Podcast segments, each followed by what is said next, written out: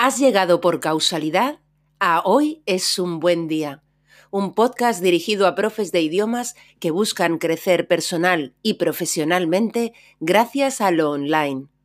Aquí, Lola Gamboa compartirá tips, estrategias e inspiración para que logres crear un trabajo a tu medida que te permita vivir bien de tu pasión docente, desde cualquier lugar y sin intermediarios.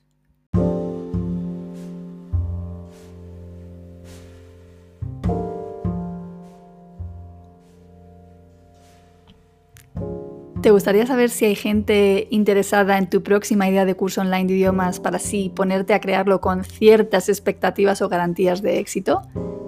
¿Quieres saber si es posible que haya una estrategia que te permita tantear el terreno antes incluso de ponerte manos a la obra con tu nuevo curso online? Bien, pues hoy es un buen día para hablar de incorporar una lista de espera a la estrategia de marketing de tu negocio de idiomas. Hola, soy Lola Gamboa y te doy la bienvenida a Hoy es un buen día, un podcast para profes de idiomas que buscan crecer personal y profesionalmente gracias al online y desde la simplicidad. Crear una lista de espera para tu próximo nuevo curso o para la próxima edición de un curso que ya hayas lanzado varias veces tiene varias ventajas. Yo he usado esta estrategia varias veces y siempre me ha dado información de mucho valor.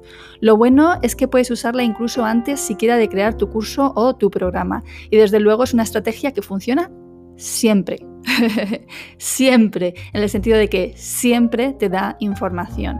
Si se apunta gente a la lista de espera, ya te da información de que hay interés en lo que vas a ofrecer. Si no se te apunta gente, te da información también de que debes revisar lo que estás ofreciendo. Información es lo que necesitas. Si alguien puede estar interesado en tu futuro curso, hay grandes probabilidades de que se apunte a tu lista de espera. Yo, por ejemplo, la, usé cuando estaba pensando en crear Legal Academy que es mi membresía de talleres mensuales de inglés jurídico. Antes de ponerme manos a la obra con la creación de dichos talleres, que era bueno, pues un proyecto de gran envergadura, quise saber primero si mi idea tendría acogida. Así que creé una lista de espera. Más de 150 personas se inscribieron a esta lista de espera y con esta información, te puedes imaginar, me puse de verdad manos a la obra para crear y lanzar Legal Academy hace ahora tres años. También uso la lista de espera, por ejemplo, para Melón, mi programa de mentoring y mastermind para profes de idiomas, cuya tercera edición está a puntito de abrir el proceso de selección para empezar en septiembre. Si vas a mi web, en educaciondigital.es, verás que la página del programa ahora mismo solo te ofrece la posibilidad de apuntarte a la lista de espera.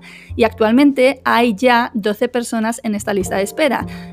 Ten en cuenta que el programa se compone de 16 plazas, ¿vale? Entonces, estos profes, estos 12 profes tendrán prioridad cuando empiece con las entrevistas ahora en junio y en julio.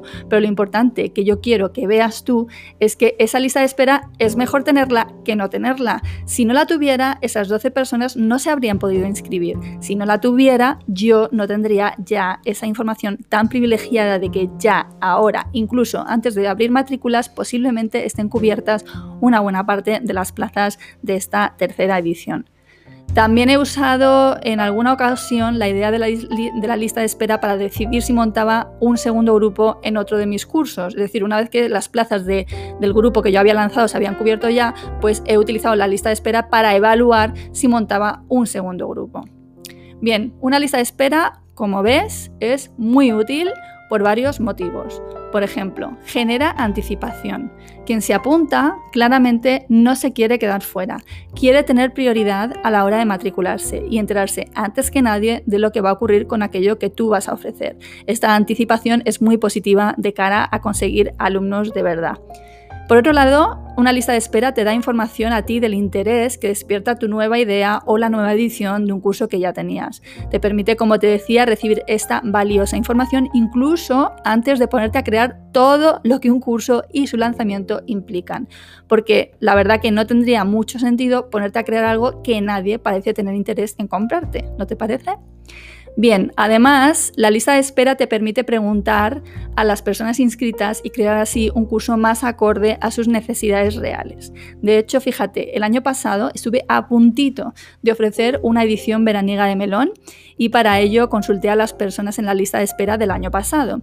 Sus respuestas fueron valiosas para mí de cara a tomar la decisión, aunque finalmente no saqué esa edición porque yo recapacité y valoré mi nivel de energía en julio, que es cuando ya estoy renqueante, para algo tan intenso como es Melón. ¿no? En definitiva, una lista de espera te aporta un segmento muy cualificado de potenciales alumnos con los que puedes contar para crear un curso muy acorde a sus necesidades.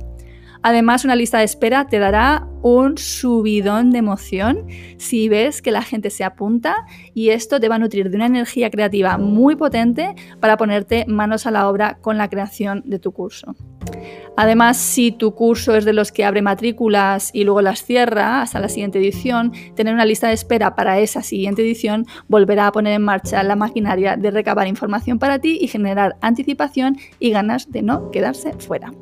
Bien, ¿qué necesitas para crear tu lista de espera? Básicamente te diría que necesitas una página web, ¿vale? Con un formulario que esté conectado a una base de datos. Hace un par de episodios te hablé precisamente de MailChimp, una herramienta que puedes emplear gratuitamente para crear todo lo que aquí te estoy planteando. Incluso si no tienes aún tu propia web, vas a poder crear una página con MailChimp para que la gente se inscriba en tu lista de espera y todos esos contactos van a pasar a estar muy bien organizados en tu base de datos dentro de MailChimp. ¿Qué información debe contener esa página de inscripción en tu lista de espera? Bien, la lista de espera va a actuar en definitiva como una especie de producto mínimo viable de tu curso, ¿vale? Porque si alguien está dispuesto a leerse tu página e inscribirse es porque tu próximo curso le interesa o le ayuda a resolver una necesidad que siente que tiene. Ojo, no todo el que se apunta a la lista de espera te va a comprar luego el curso cuando lances. Será como casi siempre un porcentaje de esa lista, pero lo cierto es que ese segmento, esa lista de espera, ya es un segmento muy cualificado y normalmente tiene una tasa de conversión superior a una lista no cualificada previamente de esta manera. Por continuar con mi ejemplo de la lista de espera de Melón para esta tercera edición, de este año, eh, de los 12 profes inscritos, 9 ya han reservado su cita conmigo para junio, ¿vale? Dado que la lista de espera va a actuar como, ya te digo, una especie de producto mínimo viable de tu próximo curso, ¿vale? Te va a permitir ese tanteo, la página de inscripción debe contener como mínimo suficiente información sobre lo que vas a resolver y lo que vas a ofrecer con tu próximo curso. Si tienes curiosidad por lo que yo incluí en 2018 en mi lista de espera para Legal Easy Academy, te la dejo enlazada en las notas del blog y del episodio. Desde luego les contaba cuál era mi promesa, es decir, lo que yo quería que lograran con Legal Easy Academy y cuál iba a ser el formato de esta formación. Talleres cortos, intensivos, hiper especializados y directos al grano. Por último, crear una lista de espera y colgarla en tu web o dejarla hecha en MailChimp no te va a traer a los alumnos por sí sola. Esto no funciona así, desde luego, y imagino que esto ya lo sabes. Aún así, es importante que lo tengas en cuenta. Esa lista de espera hay que moverla. Si no tienes ya tu propia base de datos a la que anunciar la lista de espera, te toca moverla por redes sociales y en esto la verdad que el papel fundamental de la publicidad de pago, por ejemplo en Facebook e Instagram, es innegable. Bien, como te decía, es una estrategia que funciona siempre y con eso no quiere decir que siempre se vaya a inscribir gente o que la gente que se inscriba te vaya a comprar sí o sí el curso que luego ofrezcas. Si haces bien las cosas, digo que te va a funcionar siempre porque te va a dar mucha información. Desinteresa, de si no interesa, desinteresa mucho o interesa poco, de si llegas o no a tu público objetivo y de si puedes ponerte ya a crear tu curso con ciertas garantías de acogida por parte de tus alumnos potenciales o en cambio tienes que ponerte a revisar tu idea inicial. Y bueno, pues hasta aquí por hoy. Confío en que este episodio de tipo estratégico te haya dado nuevas ideas para pasar a la acción. Ya sabes que lo importante es hacer algo con la información que recibes y dejar de acumular sin más, porque la acumulación solo puede llevarte al bloqueo, ¿vale? A bloquearte con esa montaña de cosas por hacer. Y esto es dar un pasito detrás de otro no hay más. ¿Vale? Bien, pues me despido de ti, no sin antes desearte, desearte que hoy, precisamente hoy, tengas un gran, gran día.